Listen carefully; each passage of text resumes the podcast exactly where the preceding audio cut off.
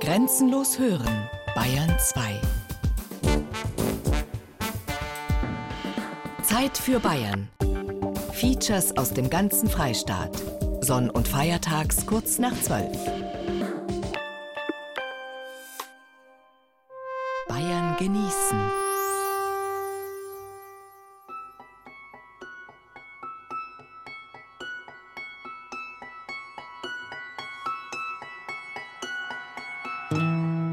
Holz.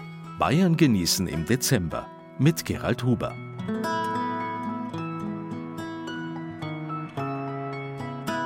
Rätselfrage.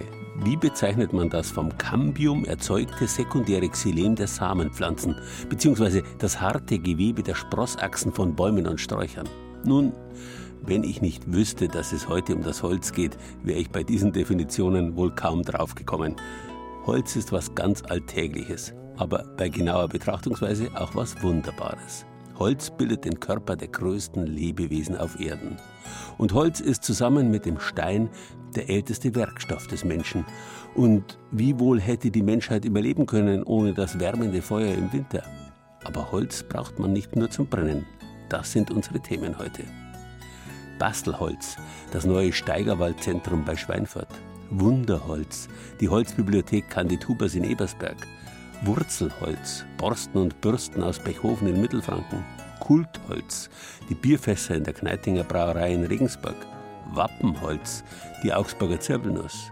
Weihnachtsholz, alle Jahre wieder der richtige Christbaum. Freuen Sie sich mit uns auf eine unterhaltsame Stunde Bayern genießen.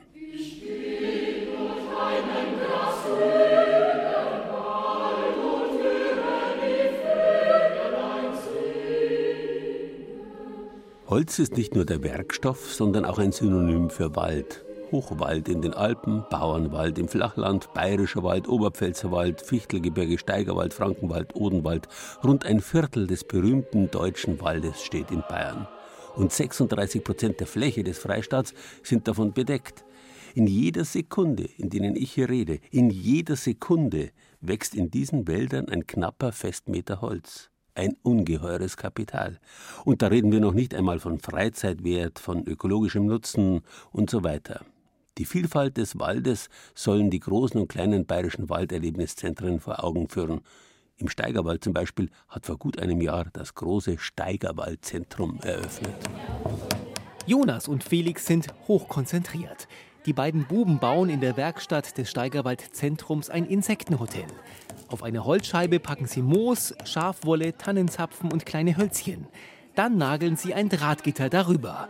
Thomas Lurz, der Vater der beiden Jungs, ist vom Aktionsangebot im Steigerwaldzentrum begeistert. Natur ist ganz wichtig, ja, dass äh, die Kinder von früh auf lernen, mit der Natur umzugehen, dass sie lernen, für was die Materialien da sind, was man mit denen machen kann, für was die Tiere im Wald wichtig sind. Wichtig, dass die von klein auf das Ganze erfahren. Ne? Nicht bloß das Handy und den Computer, sondern auch eben raus in die Natur und anpacken. Ne? Das Insektenhotel nimmt langsam Formen an. Eine Mutter schaut ihrer Tochter lächelnd über die Schultern. Etwas über den Wald und die Natur zu lernen, gehört fast sogar auf den Stundenplan in der Schule, sagt sie. Es ist sehr wichtig, den Wald näher zu bringen, weil wir brauchen den ja auch zum Leben, zum Atmen und dass man den nicht zerstört. Das Steigerwaldzentrum hat sich gut in das trichterförmige Tal eingepasst. Der Holzkubus liegt direkt am Waldrand, mit Blick auf die Weinberge gegenüber. In den Ausstellungsräumen wird ausführlich über den Wald und seine Funktion für Trinkwasserschutz, als Wasserspeicher oder als Baumateriallieferant informiert. Oder über seine Bewohner, die Insekten, Vögel oder Säugetiere von Reh bis Eichhörnchen. Beeindruckend ist ein Buchenstamm, der zum Teil durch das gesamte Gebäude reicht, inklusive seiner stattlichen Wurzel, die in Fortsetzung bis auf die Terrasse vor den Eingang ragt. Andreas Leierer leitet das Steigerwaldzentrum und dem Forstexperten ist es wichtig, die Menschen mit raus in den Wald zu nehmen. Warum wir hier stehen geblieben sind, diesen Baum erkennt man mit geschlossenen Augen allein, wenn man hinhört. Sehr gut, Sie haben es gesagt, die Zitterpappel, die ganz clever eine Strategie entwickelt hat, dass das Blatt auch bei leichtem Wind bereits sich ständig im Wind hin und her bewegt, damit die Verdunstung und die Transpiration erhöht, was die Photosyntheseleistung ankurbelt. Also ein Baum, der dadurch recht schnell wachsen kann nun lässt Andreas Leierer den Blick schweifen. Es ist ein ursprünglicher ehemaliger Eichenwald. Mittelwald. Wir sehen die starken Eichen mit den tief angesetzten Kronen, sagen wir. Diese tief angesetzten Kronen sind entstanden zu einer Zeit, als das Beiholz oder die Zwischenstände alle 25 Jahre als Brennholz genutzt wurden. Die Eichen hatten Zeit und Gelegenheit, sich auszubreiten, große Kronen zu bilden. Und jetzt, als man den Wald durchwachsen hat lassen zum Hochwald, ist diese Krone hochgeschoben worden. Die unteren Äste sind abgestorben und deshalb dürr geworden. Was inzwischen sich gut rein gemogelt hat, muss man fast sagen, weil sie sich sehr gut im Halbschatten verjüngt, ist die Rotbuche, einer grauen Glattenrinde erkennbar. Ein paar Meter weiter wurde eine Waldklimastation errichtet, wie eine von 18 in ganz Bayern. Da werden unter anderem die Temperatur, der Regenabfluss entlang der Baumstämme oder auch der Laubfall gemessen. Wenn es zu trocken wird, kriegt zum Beispiel die Buche Probleme, bekommt Schleimfluss, bekommt äh, Wollausbefall. Die Besucher hören aufmerksam zu. Die Diskussion um das Für und Wider eines Nationalparks kennen die meisten. Die bayerischen Forstbehörden wollen hier mit dem Steigerwaldzentrum für die Idee werben, dass der Wald konventionell bewirtschaftet und gleichzeitig mit unter anderem Naturwaldreservaten Naturschutz betrieben werden kann. Christian Freiherr Truchsess von Wetzhausen ist ein großer Waldbesitzer und erklärter Gegner einer Ausweisung von rund 11.000 Hektar Steigerwald als Nationalpark. Ich finde es sehr wichtig, dass das gemacht worden ist, weil es die Bedeutung der Wirtschaft und des Wirtschaftens im Walde nach vorne bringt. Alle glauben, der Wald ist schön, wie er ist. Aber warum er so schön ist, weiß keiner. Und der Steigerwald ist so, weil er bewirtschaftet worden ist, dass eben die Nutzung des Waldes im Vordergrund auch stehen muss. Das äh, wird hier pädagogisch gut vorgeführt. Ich sehe das durchaus als Kontrapunkt gegen die Idee, äh, flächige Stilllegungen des Waldes durchzuführen. Also es ist meiner Meinung nach ein Konzept, äh, was gut ist, wenn ich das als Waldbauer so sagen darf, dass gezeigt wird, dass wir das richtig machen, wenn wir den Wald nutzen mit allen seinen Funktionen. Der fehlende Niederschlag in diesem Jahr ist ein Thema, das die Menschen bei der Waldführung interessiert. Was macht es der Baum bei extremer Trockenheit, wie wir es heuer gehabt haben? Er leidet ja auch, ne? Wir werden das sehen. Also die Buche, wir sagen, zeichnet oder ähm, ähm, lässt es erst in den nächsten ja, zwei bis fünf Jahren erkennen. Zurück im Steigerwaldzentrum. Über 40.000 Menschen haben im ersten Jahr nach der Eröffnung im September letzten Jahres das Infozentrum besucht. Das sind weit mehr, als man erwartet hatte. Die Vielfalt der Informationen beeindruckt die Leute. Man kann über Bäume ganz viel erfahren. Es ist wunderschön hier. Die verschiedenen Baumarten unten mit den verschiedenen Laubarten und wie die Rinde ausschaut, das, man hat es mal gelernt, aber ja, es gerät doch wieder leicht in Vergessenheit. Sehr informativ auf jeden Fall. Lena und Lukas haben Ferngläser in der Hand. Sie suchen mit den Augen konzentriert den Waldrand ab und sehen einen Reh da vorne, Wildschwein und einen Fuchs da hinten. Ja. Es hat mich alles beeindruckt. Was hier angeboten wird an Informationen, das hat man irgendwo mal gehört, aber man weiß es dann doch nicht mehr alles so im Kopf. Der Wald als Erholungszentrum, das ist also gesünder für den Kopf auch. Das Steigerwaldzentrum in Handtal im Landkreis Schweinfurt. Wie wäre es zum Beispiel mit einer vorweihnachtlichen Waldführung mit dem Förster? Den Termin und Wissenswertes dazu finden Sie auf unserer Internetseite bayern2.de. Ja, und wo ist das Holz daheim? Da, wo auch die Tanja Baumgartner her ist. Wir sind von weit daheim, das Kinder jeder gleich, wann von den Bergen halt, da sind wir dabei. Und wo er Stutz sei Gracht, da sind wir und weh. Wir sind von weit daheim, da weit ist schön. Du a Stutzel gracht, da sind wir und weh. Wir sind von weit daheim, da weit ist schön.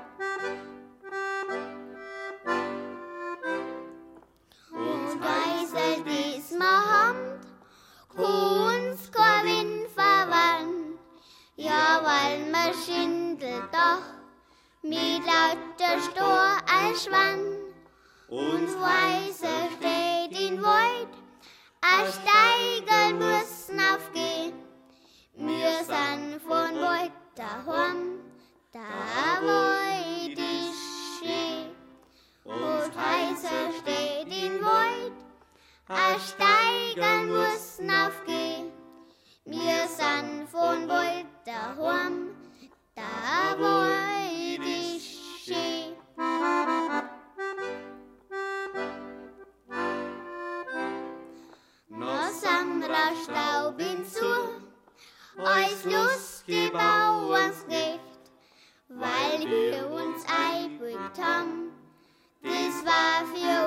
nicht schlecht, hat uns nicht gefallen da draus, haben müssen gleich heimgehen. Wir sind von daheim, der Wald ist schön. Hat uns nicht gefallen da draus, haben müssen gleich heimgehen. Wir sind von daheim, der Wald ist schön. So, jetzt wissen wir's. Holz, das Wort hängt übrigens zusammen mit der jahrtausendealten indoeuropäischen Wortwurzel kel, chel, kle oder kla, die ursprünglich so viel bedeutet wie schlagen, brechen, spalten. Sie steckt auch drin im Klaffen, mit dem sich ein Spalt auftut, im Klafter, dem alten Maß der beiden ausgestreckten, auseinanderklaffenden Arme, im Klieben, im Glirm, wie man in Bayern das Holzspalten nennt, dass damit also schon der uralte Name des Holzes im Zusammenhang mit seiner Verarbeitung steht, zeigt, wie wichtig das Holz für den Menschen schon immer war. Zum ersten Mal so richtig bewusst wurde dieser Zusammenhang aber erst vor wenigen hundert Jahren. Nach dem Dreißigjährigen Krieg war der Wald in Mitteleuropa nur noch ein Schatten seiner selbst. Ausgeplündert, krank durch Übernutzung. Viele Wälder, auch bei uns in Bayern, waren auf dem Weg, Heidelandschaften zu werden. Im 18. Jahrhundert erst begriff man, dass es so nicht weitergehen konnte und begann mit der regelrechten Waldwirtschaft. Ein ganz besonders frühes Zeugnis dieses Umdenkens sind die Holzbibliotheken des Ebersberger Benediktinermönchs Canet Huber, ausgesprochene Raritäten, die alles Wissenswerte rund um die einzelnen Holzsorten versammeln. Zu sehen im Museum Wald und Umwelt in Ebersberg. Auf den ersten Blick sind es Bücher, die in Reihe und Glied die Regale füllen. Der Größe nach geordnet steht auf den Buchrücken geschrieben Ahorn, Eiche und Pappelbaum bis hin zur schwarzen Johannisbeere und dem kleinen Stachelbeerstrauch. Auf den zweiten Blick ist die Verwunderung jedoch groß. Es sind gar keine Bücher, sondern Holzschachteln, die nur so aussehen, als ob. Man kann sie aufklappen und auch ohne Text darin lesen und deuten, wie Anneliese Schlegel-Bechtold vom Förderverein des Museums Wald und Umwelt erklärt. Sie sehen, das Kästchen ist aus Eichenholz und im Inneren dieses Kästchens dann die Eicheln, die Früchte der Eiche. Hier unten der Hirschkäfer, ein ganz schönes Exemplar. Die Blätter der Eiche, ein Keimling. Also es ist alles da, was zu dem Baum gehört. Das Eichenbuch ist nur eines von über 100 Exemplaren der Holzbibliothek, auch Xylothek genannt. Mühevoll und akribisch erstellt vom Benediktinermönch Candid Huber, der bei jeder Baumart und Strauchsorte nach den dazugehörigen Zweigen, Blüten, Blättern und Früchten suchte. Candid Huber gilt als Aushängeschild des Museums Wald und Umwelt Ebersberg. Außerdem lockt es einige Male im Jahr mit Schmankerlführungen, die den Besuchern zeigen sollen, wie man das vielfältige Angebot des Waldes nutzen kann. Ursula Kunz hat aufgetischt. Jetzt darf er sich ein Brot nehmen und jeder darf sich selber ein Haselnussmus aufstreichen. Da habe ich ein paar Messer hergerichtet. Es gibt ja auch die Möglichkeit, Haselnüsse in pikanter Art und Weise anzubieten. Und zwar ist das Schmalz da hinten, das ist rein pflanzliches Schmalz. Da sind Röstzwiebeln mit drinnen und ein bisschen gedünsteter Apfel, ganz klein. Und eben geröstete Haselnüsse. Kann man sich auch aufstreichen. Guten Appetit. Danke. Danke. Ich bin eher der Fan von dem Schmalz. Das schmeckt mir noch besser als das süße Nussmus. Die Haselnüsse vor allem schmeckt man so toll raus. Das ist nicht so süß, das ist angenehm. Das hätte Candituber freilich auch geschmeckt. Immerhin stammt so mancherlei Rezept aus seiner Feder. In Ebersberg wurde Matthias Huber im Jahr 1747 als erstes von neun Kindern geboren. Sein Vater war ein wohlhabender Mehlhändler und konnte die musikalische Begabung seines Sohnes, der am liebsten Flöte spielte, fördern. Bevor aus Matthias Candidhuber wurde, besuchte der Ebersberger das Gregorianum in München, studierte Musik in Passau und entschied sich, dem Benediktinerorden beizutreten, wo er seiner nächsten Leidenschaft nachgehen konnte, der Wissenschaft. Neben seiner seelsorgerischen Tätigkeit als Priester begann Candituber mit seinen Studien über Wald- und Obstgehölze, legte Alleen und einen Hopfengarten an, züchtete Bienen und Seidenraupen, pflanzte Obstbäume und plante im Kloster Niederalteich eine Wasserleitung. Candituber, Ökonom, Seelsorger, Musiker alles in allem ein landwirtschaftlicher Aufklärer seiner Zeit oder anders ausgedrückt ein forstwirtschaftlicher Entwicklungshelfer. Kein geringerer als König Max I. Joseph überreichte Candituber für seinen Einsatz die höchste Auszeichnung für Gelehrte und Künstler in damaliger Zeit, die Goldene Verdienstmedaille, auch in der Ausstellung zu bewundern. Ein wichtiges Exponat fehlt allerdings, wie Anneliese Schlegel-Bechtold bedauert. Eines ist ganz schade, es gibt kein Bild von Candituba. Er war ein einfacher Mönch und die sind damals nicht porträtiert worden. Es sind immer nur die Leiter, die Äbte, Prälaten sind ja, gemalt worden, aber nicht ein einfacher Mönch. So einfach war Candituber doch gar nicht. Immerhin versuchte er beharrlich, notwendige Kenntnisse über einheimische Holzarten zu verbreiten, setzte sich dafür ein, Naturkunde öffentlich zu lehren, um endlich Aberglauben und Irrtümer aus der Welt zu schaffen, und beharrte zudem darauf, dass auch Frauen seine Lesungen besuchen durften. Eine seiner wichtigsten Schriften lautet Prosperitati plantandum est für die Nachkommenschaft muss gepflanzt werden. Ein Grundsatz, den man bis heute in der Forstwirtschaft verfolgt, betont Monika Mündel. Ein vielfältig begabter Mensch in einer schwierigen Zeit. Am Ende seines Lebens war er heimatlos.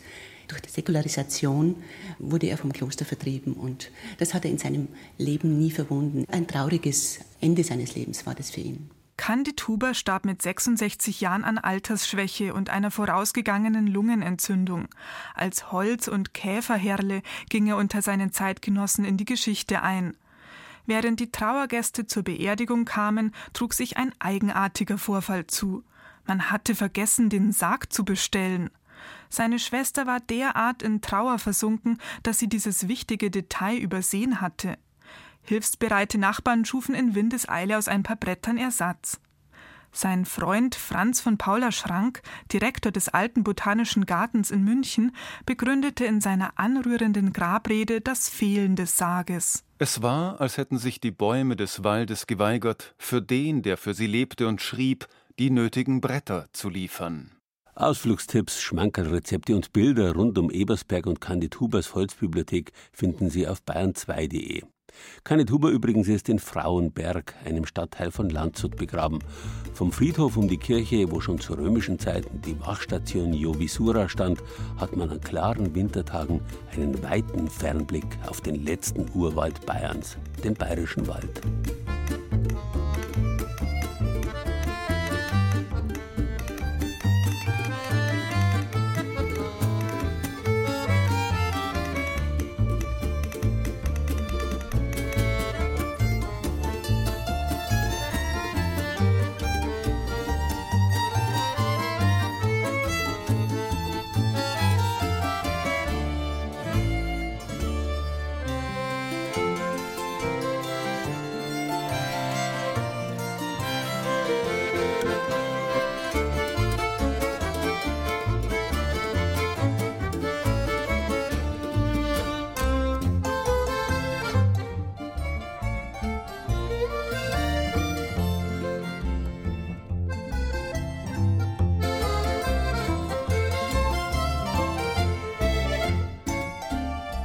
Holzprügel der ersten noch sehr affenähnlichen Menschen bis hin zu feinen Werkzeugen aus Holz, wie sie beispielsweise Bürsten und Besen darstellen, ist ein weiter Entwicklungsweg. Ganz am Anfang, kann man sich vorstellen, steht da ein Wischer oder Besen aus Wied, Grassat oder Dachsen. Außerhalb Bayerns sagt man dazu Reisig.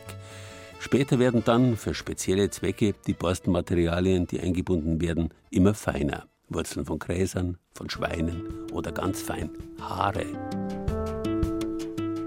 Borstpinsel, Flachpinsel, Ringpinsel, Haarpinsel, Spitzpinsel, Ovalpinsel, Rundpinsel, Aquarellpinsel, Zwingenpinsel, Klobürste, Drahtbürste, Haarbürste, Reißigwesen. Das Mittelfränkische Bechhofen.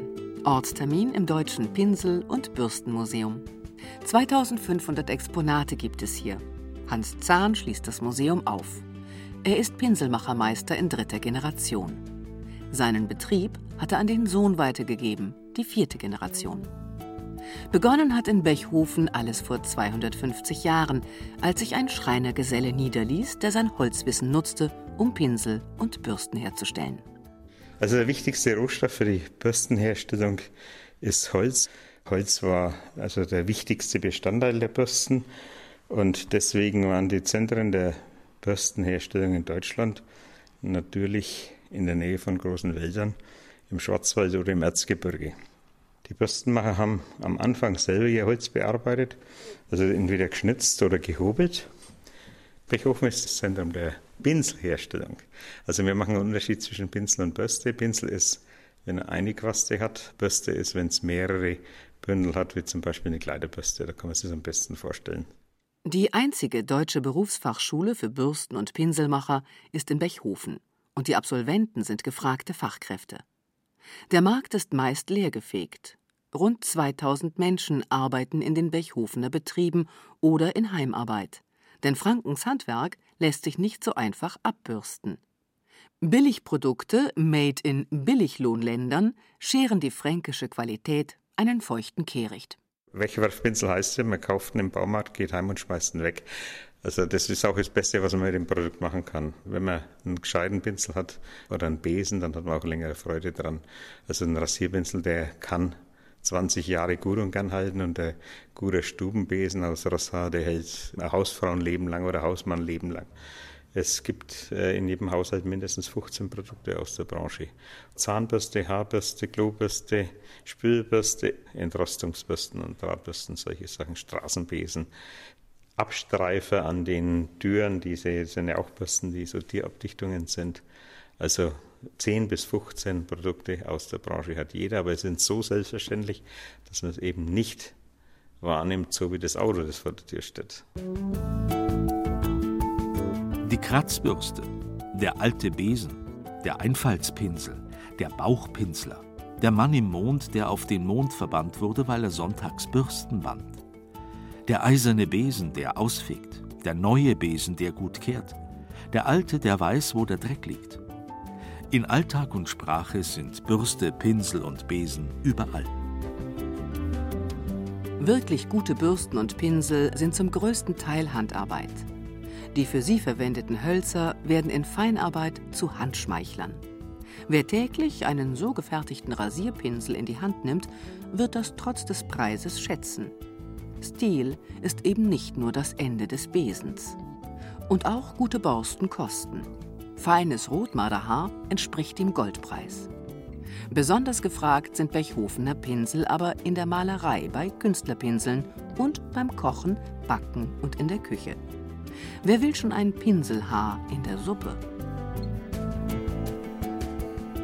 Kielpinsel, Kanülenbürsten, Schrubber, Wurzelbürste, Schuhbürste, Massagebürste, Rückenbürste, Anstreichpinsel, Flaschenbürsten, Kosmetikpinsel, Puderquasten, Weihwasserpinsel, Waschstraße.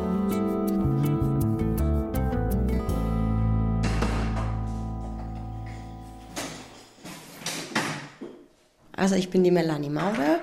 Ich arbeite im Beruf Pinsel- und Bürstenmacher. Unsere Materialien kommen hauptsächlich von ortsansässigen Zurichtern oder Lieferanten. Also das ist dann die Zwinge oder das Blech vom Pinsel. Dann haben wir auch in der Gegend äh, Haarzurichter, die liefern uns die benötigten Haare. Und dann haben wir natürlich noch bei den meisten Pinsel auch einen Stiel. Der größte Teil ist ein Holzstiel. Haben wir auch in der Region ansässige Firmen, die uns die Stiele zuliefern. Und bei uns wird eben auf die Qualität geachtet. Bei uns werden die auch extra ausgeputzt, nennt man es. Also da würden dann die losen Haare, die nicht verklebt worden sind, würden dann noch entfernt. Und normalerweise wird bei unserem Pinsel, hat man das dann nicht, dass man was anstreicht, dass man dann eben die Haare oder die Borsten noch in seinem Bild oder an seiner Wand oder an seinem Fenster hängen hat. Also bei uns kann man zwölf Stück bestellen, man kann aber auch tausend bestellen oder zehntausend. Wir fertigen aber auch, wenn es eine Sonderanfertigung ist, auch einen oder fünf oder sechs Pinsel. Pinsel aus Bechhofen sind echte Feger. Das Haar prüfen, das Haar abteilen, auf Form bringen, verkleben, trocknen. Bis zum Versand sind rund 15 Handarbeitsschritte nötig und Konzentration bis zur letzten Arbeitsminute. Doch selbst nach dem Kehraus am Feierabend gibt's in Franken, zumindest vor dem Besen, noch lange kein Entkommen. Denn da sind noch die kleinen Besenwirtschaften, die nur an wenigen Tagen oder Wochen im Jahr selbst gekeltertes oder gebrautes ausschenken. Der Besen vor dem Haus zeigt, dass geöffnet ist. Bürstenbinder willkommen, denn die stehen im sprichwörtlichen Ruf, trinkfest zu sein. Also ursprünglich haben die Leute angenommen, dass, äh, weil es so eine staubige Arbeit war und das in Scheunen gemacht worden ist, dieses Besen Reisig binden und so weiter, dass es das verursacht hat, dass die Leute sehr viel trinken mussten. Heute nimmt man an, dass es woanders herkommt. Die Bürstenmacher haben ja ihre Bürsten selber vertrieben, sei es als Hausierer oder als Wanderverkäufer oder auf Märkten. Da haben sie dann ja wirklich auch noch Geld in der Tasche gehabt. Und dann haben sie halt am Abend vielleicht das Seidler mehr getrunken als die Einheimischen. Und deswegen denke ich, dass es daher kommt, der kann trinken, das auch nur der Bürstenbinder. Wie wäre es mit einem handgemachten Schminkset, einem feinen Rasierpinsel oder mit einer Wellnessbürste als Weihnachtsgeschenk? Im Deutschen Pinsel- und Bürstenmuseum Bechhofen gibt es einen Weihnachtsspezialverkauf. Näheres finden Sie dazu auf bayern2.de.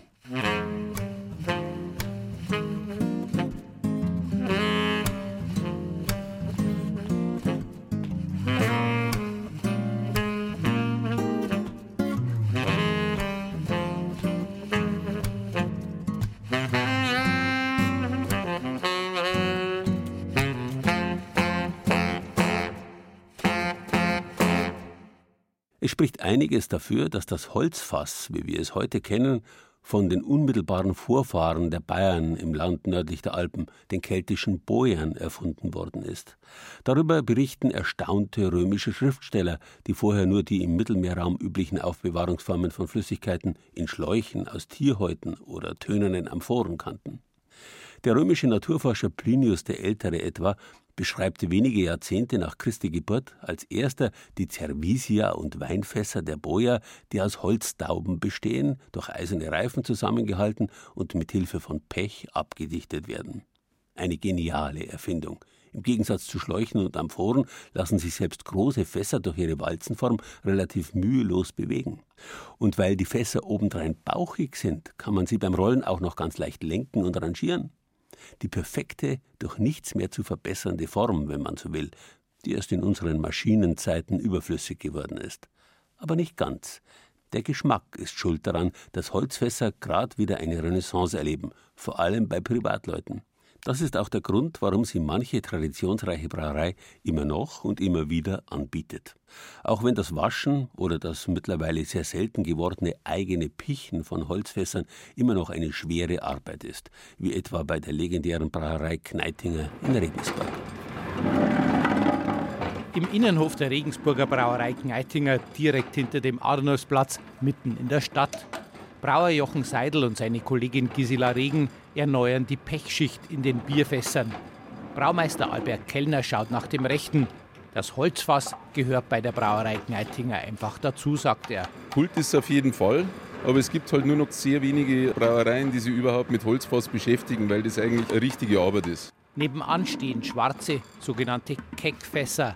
Aber die Brauerei hat auch 150 Holzfässer im Einsatz und die müssen immer wieder mal gepicht werden, damit die Fässer dicht sind und auch wieder gut gereinigt werden können. Für uns ist schon entscheidend, weil wir natürlich sehr traditionell auch noch arbeiten. Wir haben zwar auch moderne Anlagen, die Fassabfüllung praktisch Keckanlage etc.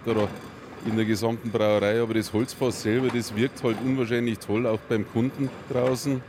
Wir brauchen auch diese Holzfässer für unsere ganzen Bockanstiche. Da haben wir ungefähr so an die 50 bis 60 Fässer im Einsatz. Und das ist was ganz was anderes, wenn über den natürlichen Druck, sage ich jetzt einmal, so ein Fass gezapft wird. Brauer Jochen Seidel hebt jedes einzelne Fass auf einen großen schwarzen Pichkessel. Dort spritzt Pech in das Fass. Nach 40 Sekunden lässt er das Pech wieder herauslaufen und legt die Fässer auf eine Rolle.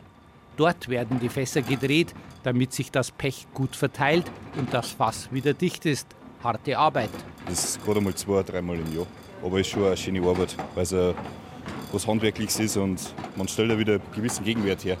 Sagen wir mal so, jetzt ist es eher eine Freude. Wie das Mutterhaus zum Beispiel nur aus Holzfässern ausgeschenkt hat, war es eher eine Qual.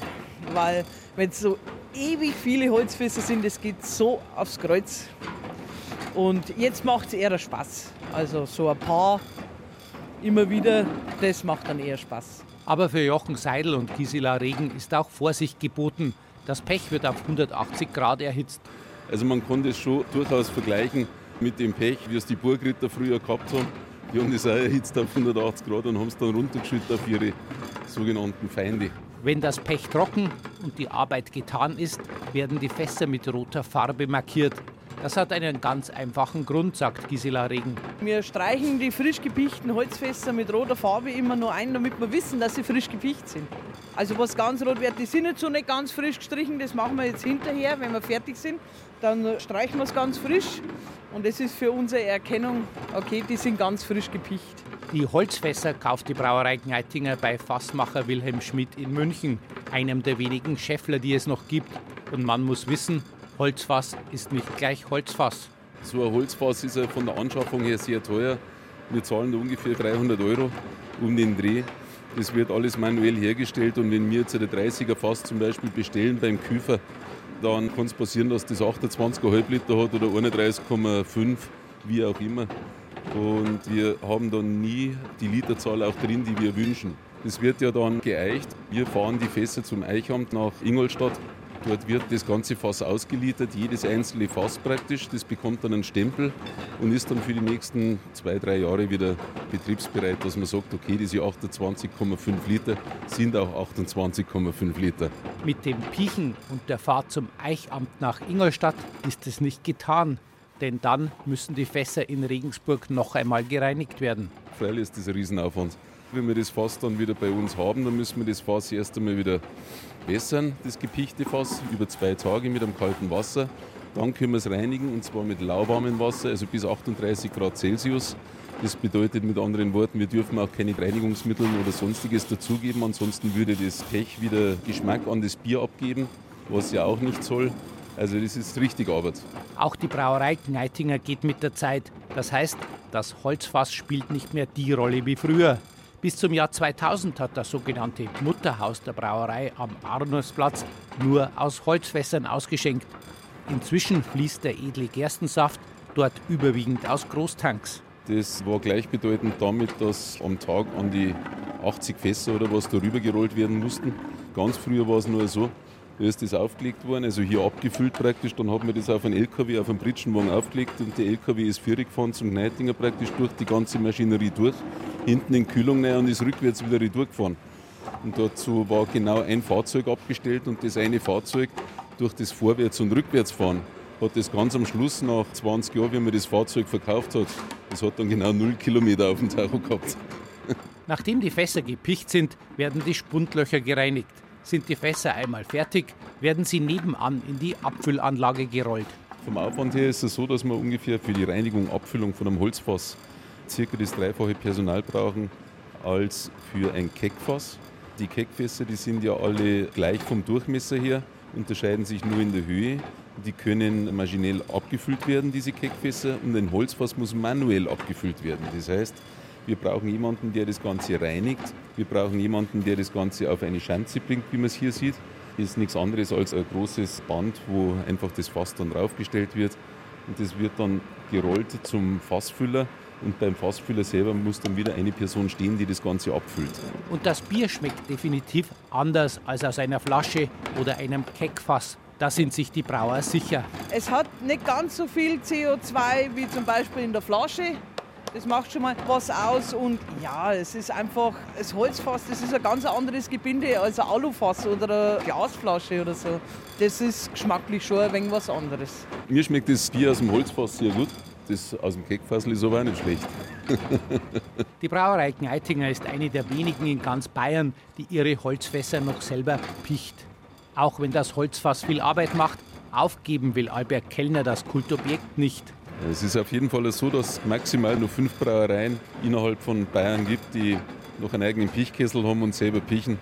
Für uns ist das ein Kulturgut und wir möchten das so lange aufrechterhalten, diese Kultur, solange es noch möglich ist. Ein Prost auf das milde, süffige Holzfassbier. Bilder von dem selten gewordenen Schauspiel des Pichens finden Sie auf unserer Internetseite bayern2.de.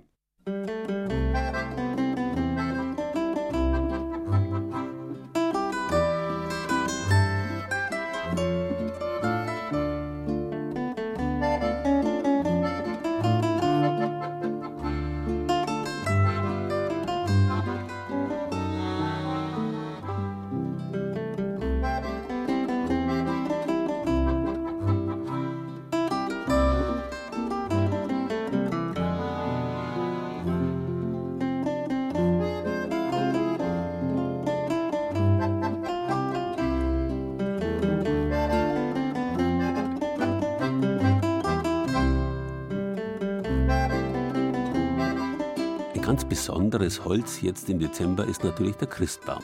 Der ist im Mittelalter aus dem Paradiesbaum der Weihnachtsspiele entstanden, wo er den Baum der Erkenntnis darstellen sollte. Dafür hat man immergrüne Nadelbäume genommen, an die man Äpfel gehängt hat. Man hat ja nicht genau gewusst, wie die Frucht dieses Baums, die Adam und Eva nicht essen sollten, genau ausgeschaut hat. Auf die Äpfel ist man deswegen gekommen, weil lateinisch malum, Apfel, genauso klingt wie malum, das Böse.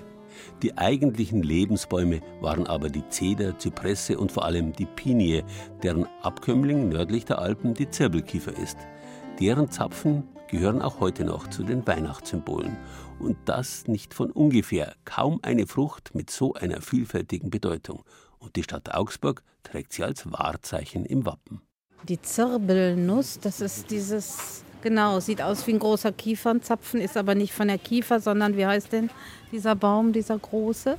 Gläser habe ich es, gehört habe ich es, aber leider. Das gehört zu Augsburg dazu, die Zirbelnuss. Was sie aussagt, das kann ich nicht sagen. Muss ich aufpassen. Die Augsburger Zirbelnuss. Jeder hat sie schon mal gesehen, aber was hat es damit auf sich? Renate Haag, die auf dem Stadtmarkt einen Stand führt, weiß es ganz genau. Die Augsburger Zirbelnuss an sich ist unser Wahrzeichen, ist auf dem Rathaus, kommt aus der Römerzeit von den vielen Pinienwäldern, die sie dann eben so mitgebracht haben zu uns.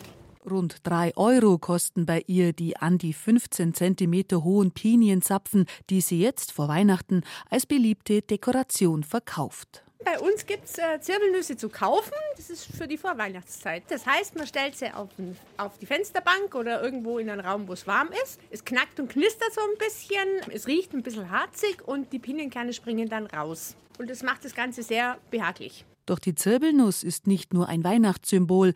Wer einmal darauf achtet, dem springen die Zirbelnüsse überall in Augsburg förmlich entgegen. Ich schaffe bei der Stadt, auch bei den Briefbögen, ist überall zu sehen.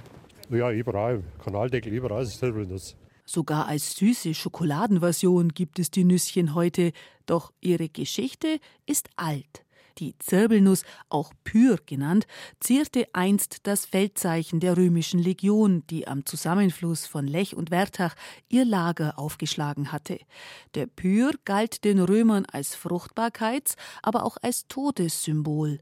Fundstücke aus dieser Zeit gibt es viele in Augsburg, von der kleinen Fibel bis hin zum monumentalen Grabsteinschmuck, sagt Manfred Hahn, Leiter des Römischen Museums in Augsburg. Wir haben Pinienzapfen bis zu einer Größe von fast zwei Metern. Sehr beachtlich, sehr imposant. Und das dient auch dem Zweck, den Lebenden bewusst zu machen, dass die Toten sozusagen nicht vollkommen gestorben sind. Es gilt die Weisheit in der römischen Antike. Der Tote ist erst dann richtig äh, tot gewissermaßen, wenn er vergessen wird von den Lebenden.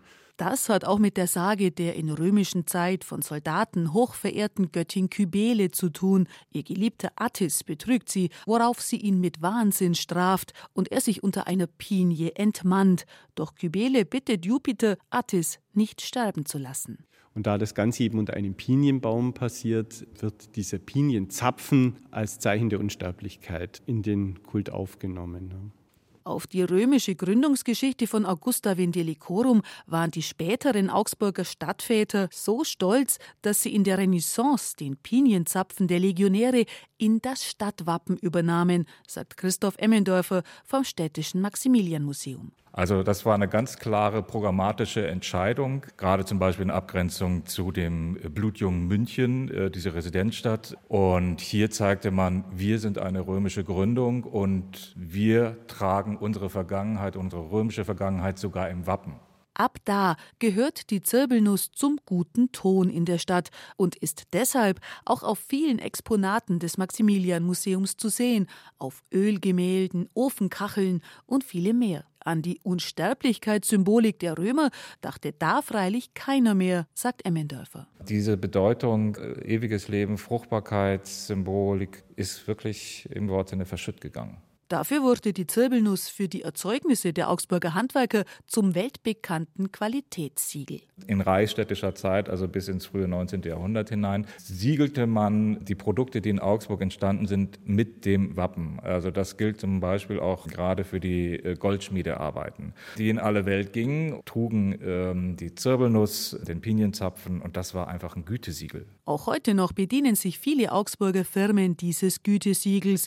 Banken wie Bäckereien tragen die Zirbelnuss ebenso im Logo wie der Erstligist FC Augsburg, so Christoph Emmendörfer vom Augsburger Maximilian Museum. Also das ist natürlich ganz witzig und wichtig auch, dass der als Vereinswappen das Augsburger Stadtwappen hat ähm, und damit gewissermaßen auch ja, diese Geschichte weiter fortschreibt und die ganzen Fanclubs, die dann ja auch ähm, ihre großen Shows in den Stadien abziehen, die rekurrieren auch auf die römische Geschichte. Also das lebt fort. Ne? Also der Gedanke, ähm, der wird bis heute weitergesponnen.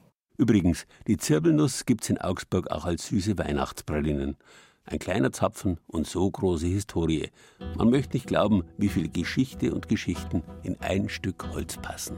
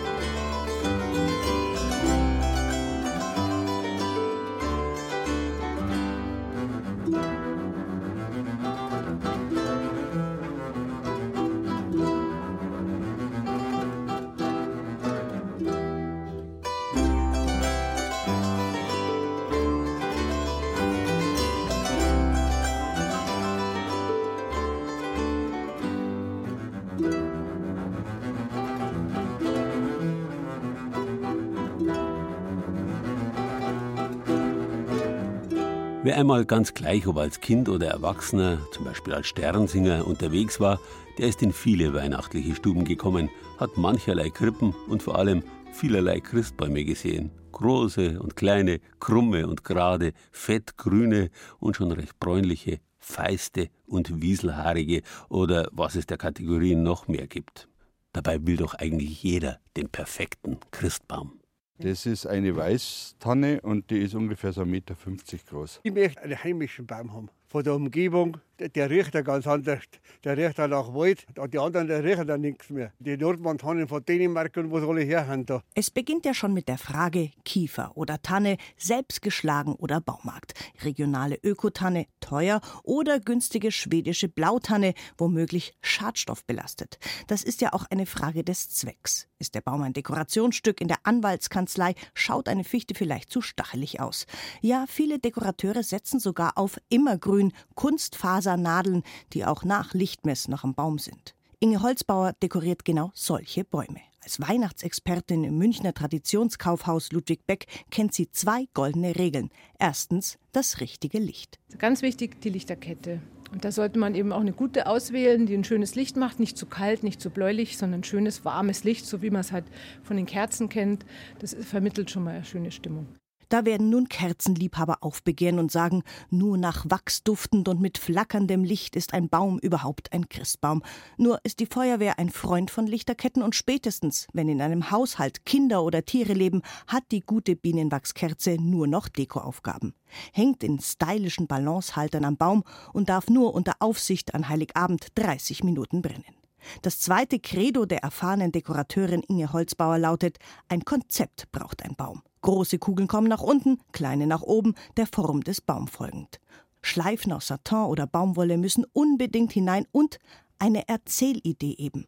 eine Dramaturgie. Dabei sollte auch der trendige Stadtmensch besser einen Bogen um Trends machen. Da gab es einen ganz, naja, fürchterlich nicht, aber einen ganz wilden Trend und zwar Weihnachtsschmuck in Neonfarben. Es sieht zwar witzig aus, zitronengelbe Kugeln oder neonfarbene Hirschgeweih am, am Baum, aber es ist einfach sehr kurzlebig, so wie man, wenn man sich eine, einen neuen Mantel kauft und der ist zitronengelb, dann mag man den im nächsten Jahr eigentlich auch nicht mehr sehen.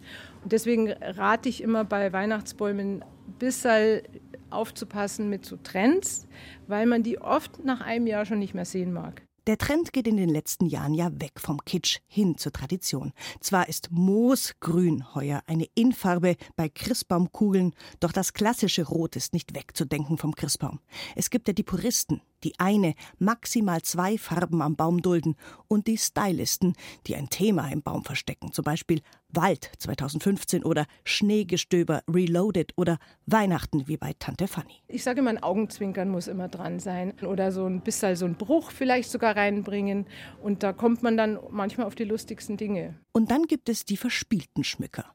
Denn im Christbaum-Kugelland gibt es auch Muffins und Tortenstücke, Weißwürst und Bier und Tiere aller Art als Christbaumschmuck zu kaufen. Doch wie schmückt man einen Tierbaum? Als Geozoo, wie der Tierpark Hellerbrunn einer ist? Oder darf der Löwe neben dem Eisbären hängen, der Fuchs neben der Gans, was im echten Leben ja gefährlich ist? Genau das ist ja dieses Augenzwinkern. Genauso würde ich sie auch aufhängen, dass wirklich die Gans neben dem Fuchs ist und der Fuchs soll die Gans auch noch anschauen am besten. Da kann man so kleine Geschichten erzählen mit sowas. Also unbedingt solche Sachen machen. Das ist lustig. Bei allem gilt, perfekt soll es werden. Nicht glitzern, sondern glänzen soll der Baum. Inge Holzbauer hat dieses Jahr auch Geschenkpapierrollen in den Baum dekoriert, farblich passende Postkarten und Knallbonbons. Die kennt man ja aus USA von Silvester. Doch jetzt sind sie in weihnachtliches Papier gepackt auch im Baum angekommen. Das Lustige daran ist, dass die Überraschung darin manchmal ein Gesellschaftsspiel ist, zum Beispiel ein Rentierrennen für den Heiligabend. Wer es ganz ausgefallen mag, der ist bei den Kunsthandwerkermärkten in Bayern gut aufgehoben. Auf dem Schwabinger Weihnachtsmarkt hat Nina Torp dieses Jahr Glasanhänger verkauft. Dreiecke mit runden Punkten, abstrakte Christbäume also, in Rot-Grün und Schwarz-Weiß. Mein Anspruch ist natürlich, was zu machen, was es noch nicht gibt, weil das ist, macht ja sonst keinen Sinn, die anderen zu imitieren.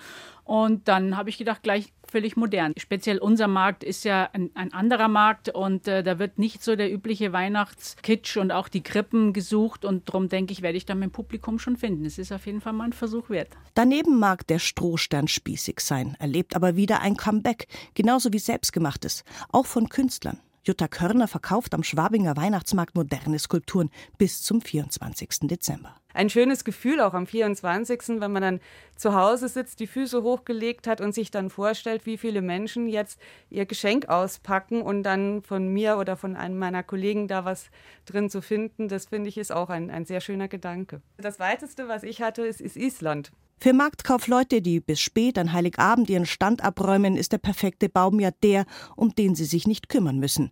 Jutta Körner feiert bei ihrer Mutter, wie in Kindertagen. Da hängt auch der traditionelle Schmuck dran, die gebastelten Sachen, die wir als Kinder schon gebastelt haben und die gebastelten Sachen, die die Enkelkinder und jetzt dann auch wahrscheinlich die Urenkelkinder dann schon bringen, der ist eigentlich kunterbunt gemischt und das ist eigentlich ein Baum der Erinnerungen. Und ein ganz besonderer Baum steht auch in München-Schwabing.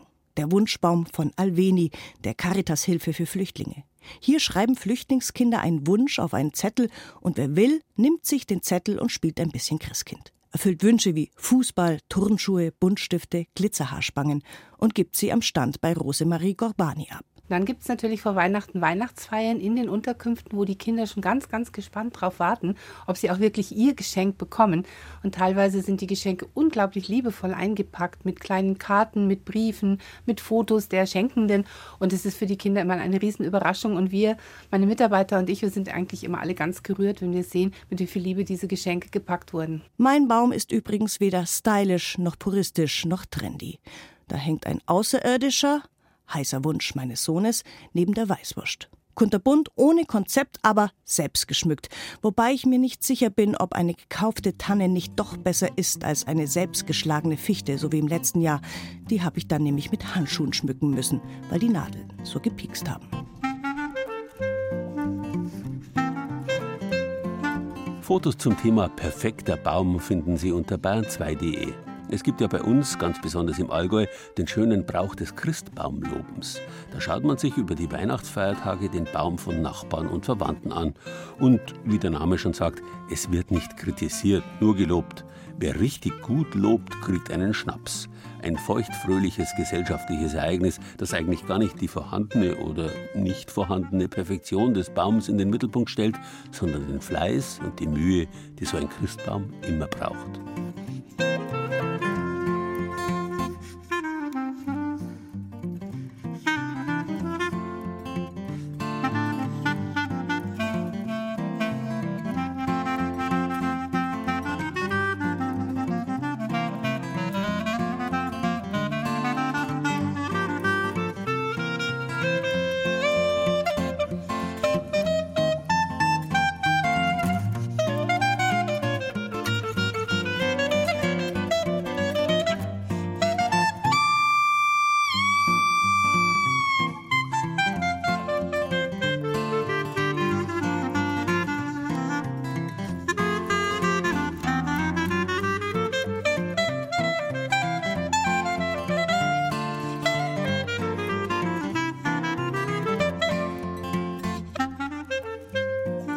Die Römer war Holz so wichtig, dass sie dafür gleich zwei unterschiedliche Wörter hatten. Das erste Wort ist Lignum, das zunächst nur das Brennholz bezeichnet hat. Es hängt zusammen mit Legere, dem Lesen, dem Auflesen.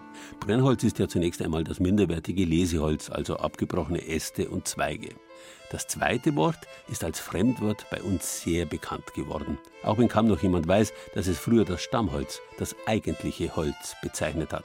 Materia Materia, wörtlich übersetzt so viel wie Mutterstoff, ist das Material schlechthin. Das Bauholz, das Werkholz, aus dem Häuser gemacht werden und Möbel und viele Gegenstände des täglichen Bedarfs. Materia sind Stamm und Schösslinge gleichermaßen, also alles, was von der göttlichen Mutter Erde kommt und Zweige und Blätter nährt. Die Verehrung dieser Magna Mater, der großen Mutter, ist einer der ältesten und bedeutendsten Kulte der Menschheit. Die große Mutter bringt übrigens zur Wintersonnenwende mitten in der finstersten Nacht den göttlichen Knaben Dionysos zur Welt, dessen Name so viel bedeutet wie Gottes Sohn. Kein Zufall, wenn sie das an Weihnachten erinnert. Auch die Materia der Religionen ist auf der Erde gewachsen und strebt wie das Holz der Bäume von dort aus dem Himmel zu.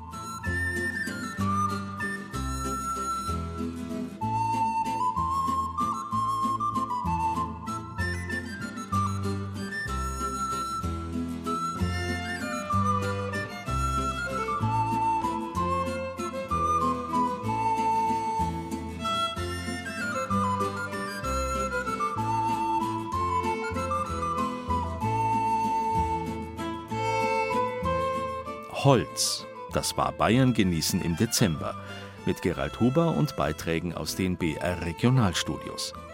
Norbert Steiche aus dem Studio Mainfranken besuchte das neue Steigerwaldzentrum bei Schweinfurt. Sarah Kosch-Amos von der Redaktion Oberbayern berichtete über die Holzbibliothek des Benediktinerpaters Candid Huber. Der Beitrag über Borsten und Bürsten aus Bechhofen war von Peter Braun aus dem Studio Franken. Thomas Muckenthaler aus dem Studio Ostbayern war beim Pichen von Bierfässern in Regensburg mit dabei. Barbara Leinfelder aus der Schwabenredaktion machte den Beitrag über die Augsburger Zirbelnuss. Und Tanja Gronde aus der Münchenredaktion erzählte uns, was zu einem perfekten Christbaum gehört. Ton und Technik Dietmar Voth. Redaktion und Regie Gerald Huber.